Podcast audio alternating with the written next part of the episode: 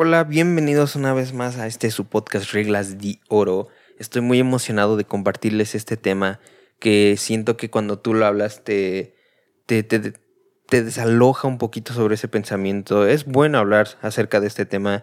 Eh, yo tengo la oportunidad de compartírselos a ustedes y espero que tú que ustedes también tengan la confianza de compartirlo conmigo porque es bueno, es bueno hablar sobre estos temas.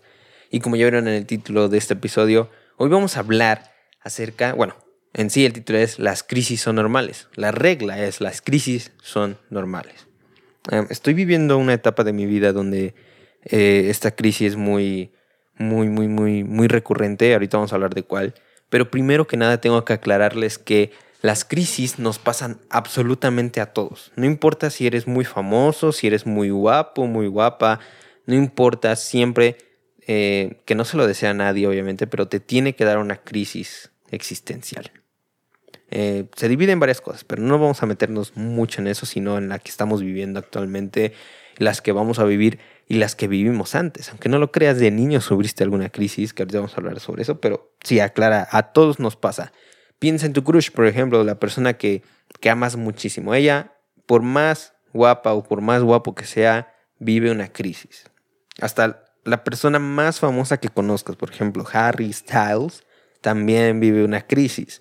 Ah, y vamos a hablar también sobre, sobre esas personas, porque algunas no, no lograron eh, evitar o pasar estas crisis y pues cometieron algunas cosas que no debieron.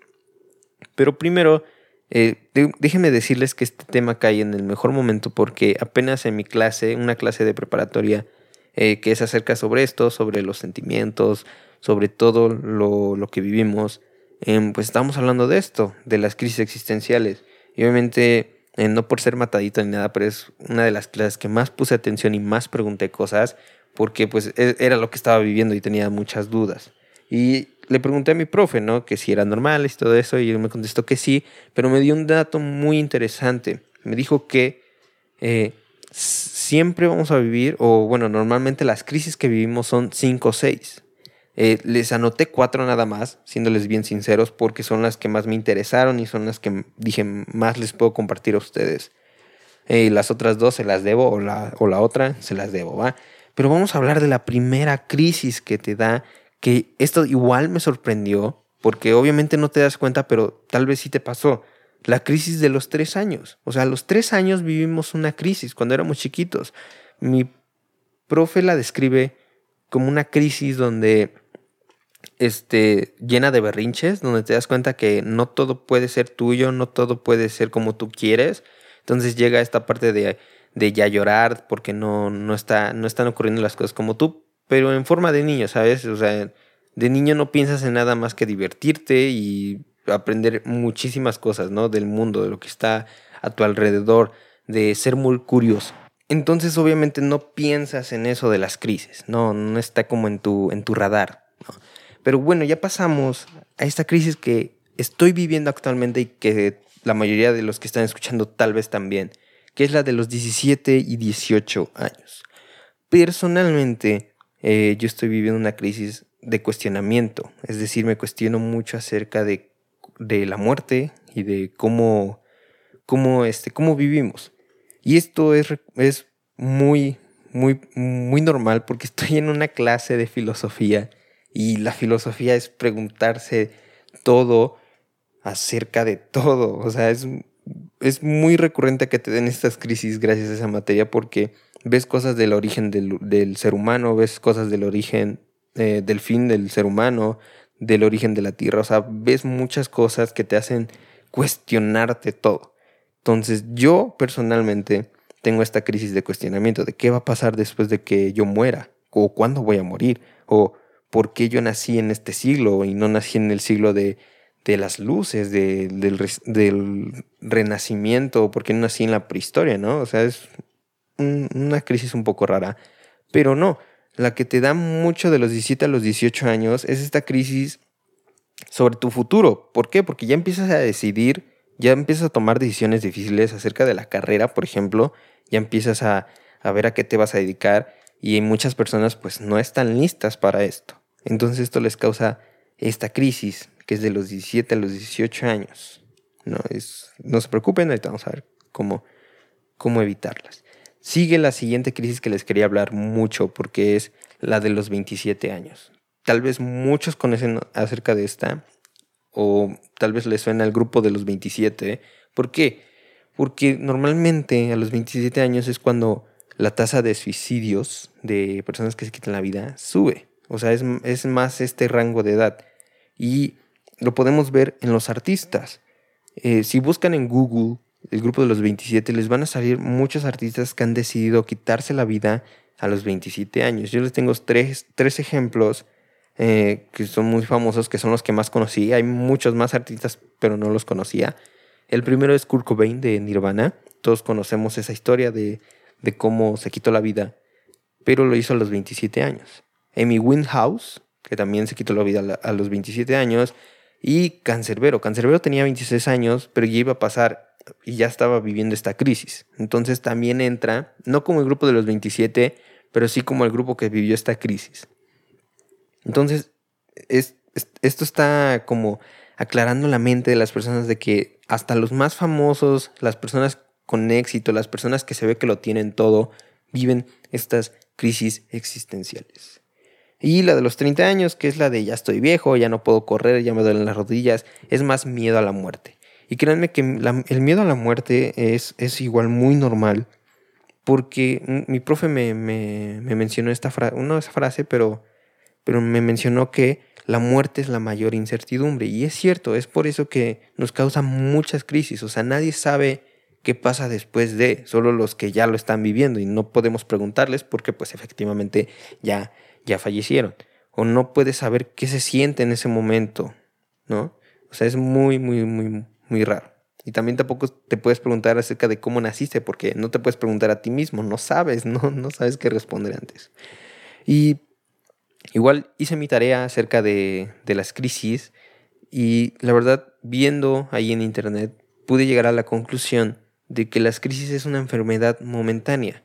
No una enfermedad que tenga cura de medicamento, no es algo que, se pueda medicar, o sea, sí, pero ya, ya, ya es como depresión.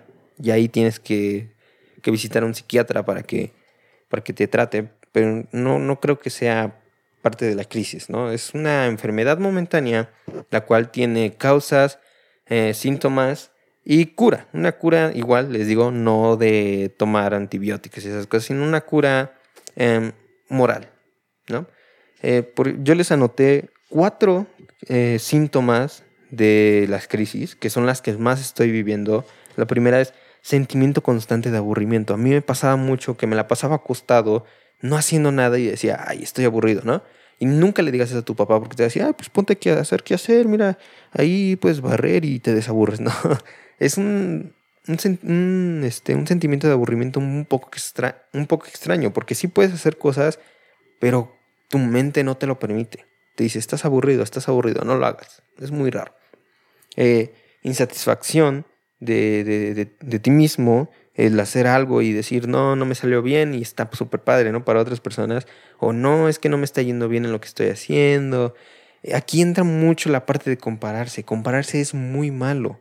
Compararse hace que entres más en estas crisis, más en la depresión. Les digo, ya eh, la depresión es el resultado de una crisis que no, se pudo curar y el compararse hace más que entres a esta, esta depresión. Entonces no lo hagan, es muy malo.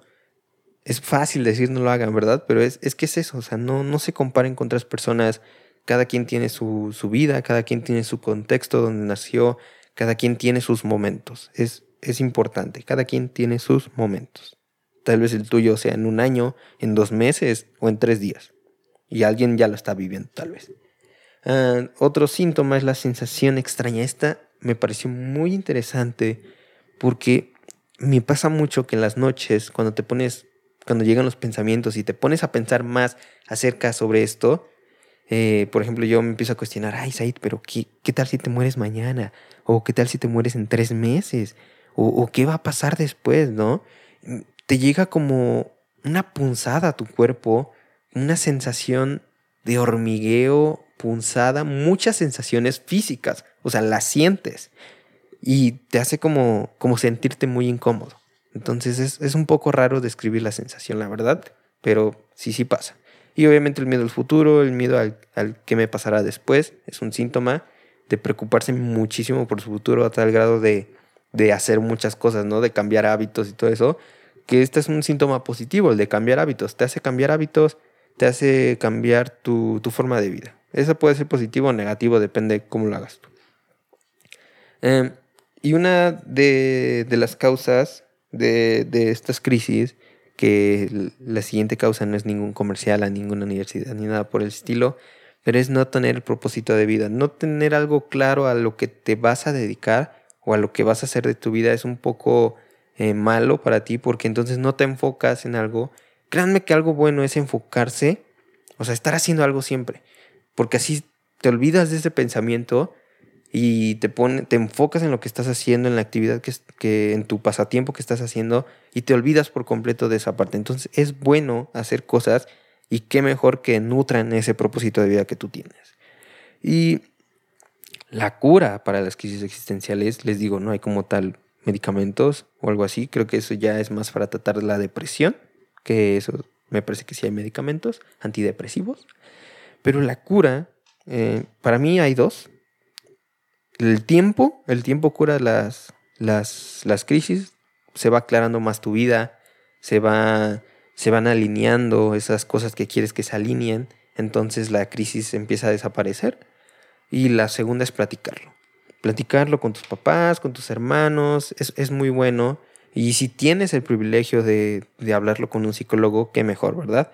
Yo tuve ese privilegio de hablarlo con un psicólogo, como les digo ahorita en la clase, pero anteriormente también, eh, gracias a mi preparatoria, a, la universidad, eh, tenemos como disponibilidad de los maestros de esta clase, porque esta clase es repartida eh, por psicólogos que se dedicaron a la psicología. Pues obviamente, ¿no? Psicólogos que se dedican a la psicología. Eh, y pues puedes disponer de ellos, ¿no? Puedes, oiga, profe, tengo este problema, puedo hablar con usted. Y más ahorita que estamos en la época de Zoom, que es más fácil hacerlo desde casita, pero hablarlo con, la, con, con, las personas te hace muy bueno, te hace, te hace muy bien, te, te olvida tal vez por ese momento o como que encuentras eh, similitudes y no sé, es, es, muy bueno platicarlo con, con las personas. Por ello, eh, si ustedes gustan platicar acerca de esto, podemos hacerlo eh, vía mensaje. A, todas mis redes sociales me pueden mandar un mensaje. Eh, y con gusto lo platicamos, no, no tengo ningún problema, es, es bueno, les repito, es muy bueno platicarlo con otras personas. Y bueno, eso sería todo por la regla de esta semana, de este día, no sé, de esta noche. Eh, las crisis son normales. Muchas gracias por escucharme y espero que tengas un fructífero día. Muchas gracias. Y ya, de veras, pues si no les doy mis redes sociales, ¿cómo me van a contactar, verdad?